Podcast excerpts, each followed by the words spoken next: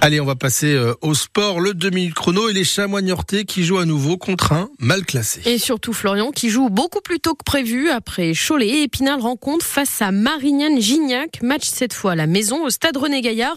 C'est la 23e journée euh, de championnat et le match n'est plus à 19h30 comme prévu à la base, mais à 15h cet après-midi donc à cause d'une panne d'éclairage.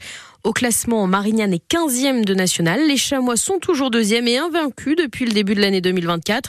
Et l'entraîneur niortais Philippe Insberger voudrait bien que la bonne dynamique se poursuive avec ce match. On l'aborde comme la J-12 avant la fin de, saison. Ça passe très vite et ça va passer très vite. Donc euh, je martèle, enfin je ne pas de leur prendre la tête avec ça, mais moins on gâchera de munitions, mieux ça sera. Ça c'est clair. Donc euh, le match de Marignane, il arrive euh, contre une équipe plutôt à l'aise à domicile sur les derniers matchs, un peu moins à l'aise à l'extérieur, mais qui garde des vraies qualités euh, de percussion, avec des attaquants qui vont vite.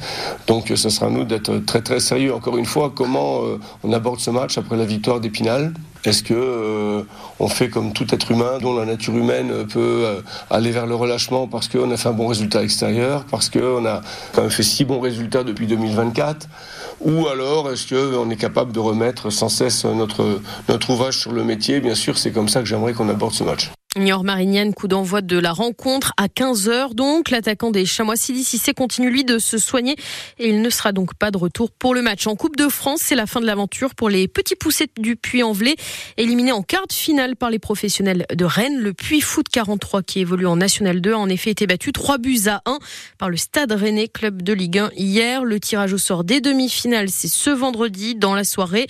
Ça en sans attendre le résultat de PSG Nice qui est un match décalé au 13 mars prochain.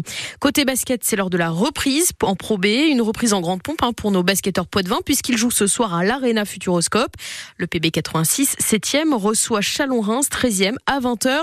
Objectif pour cette 22e journée de phase régulière, enchaîner une troisième victoire de suite pour le PB 86. Et puis, en biathlon, c'est la septième manche de Coupe du Monde et notamment euh, nos Bleus jusqu'à dimanche. À suivre notamment Justine Breza-Boucher.